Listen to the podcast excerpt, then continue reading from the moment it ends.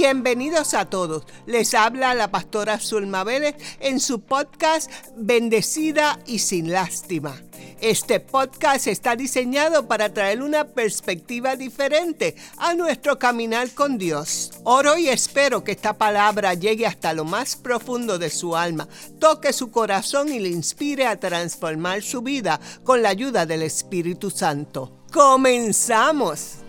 Dios te bendiga. Hoy vamos a hablar de un tema muy interesante. Estamos en la semana de acción de gracia y todas nos estamos preparando.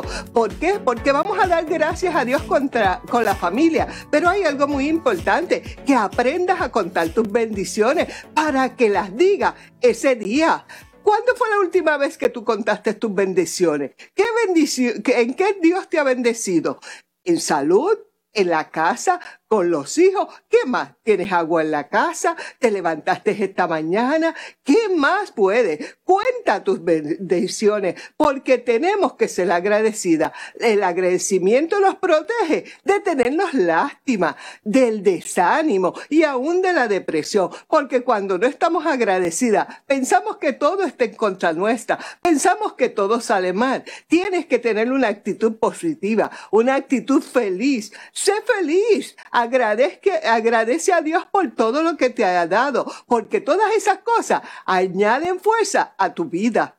Tal vez estás atravesando por una pérdida de un ser amado, por un desengaño, estás atravesando soledad y a lo mejor una enfermedad incurable. Si esta es tu situación, es tiempo de que marches y honres a Dios por todo lo que has hecho. Ser agradecido es lo opuesto a estarnos quejando. Agradecer a Dios por sus bondades nos ayuda a mejorar nuestra vida espiritual. Dar gracias a Dios nos protege de una manera increíble. ¿De qué nos protege? Nos protege de tenerlos lástima, del desánimo que nos da y aún de la depresión porque nos deprimimos y nos sentimos mal todo el tiempo. Si estás atravesando por un problema de finanzas porque perdiste el trabajo, porque tienes una pérdida del negocio y has arruinado tu carrera, por un divorcio y estás en una situación terrible y tal vez tú en esta situación estás preguntándote, ¿acaso esto va a mejorar? Sí va a mejorar. No dejes de creer en Dios. Él no te ha llevado tan lejos para volverte atrás. Tener un problema económico en estos tiempos de festividades te hace sentir miserable, te hace sentir la persona más pobre, estás muy triste, pero quiero que no te confunda en esta situación. ¿Por qué?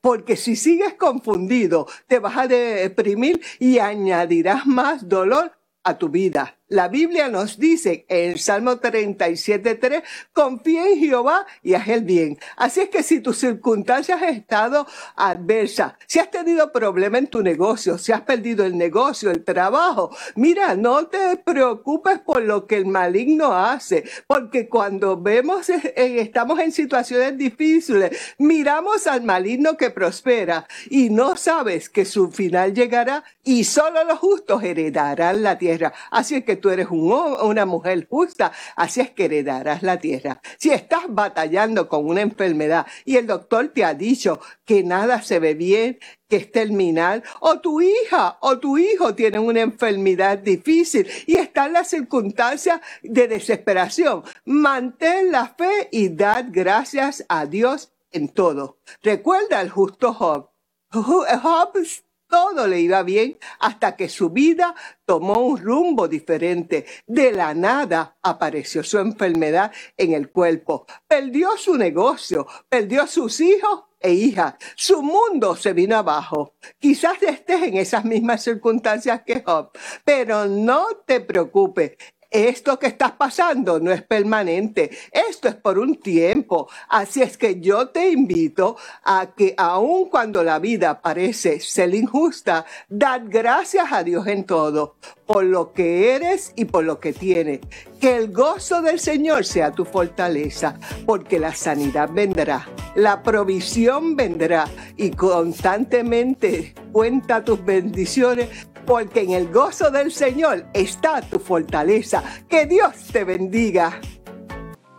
Gracias por haber escuchado Bendecida y sin lástima podcast. Espero que esta palabra haya alimentado tu espíritu y animado a vivir en fe. Si te gustó este episodio, te animo a que compartas y nos dejes un comentario en nuestras redes sociales o puedes darnos cinco estrellas. Yo creo que Dios tiene algo especial para tu vida y no te dejará como Él nunca me dejó a mí. Te espero en el próximo episodio.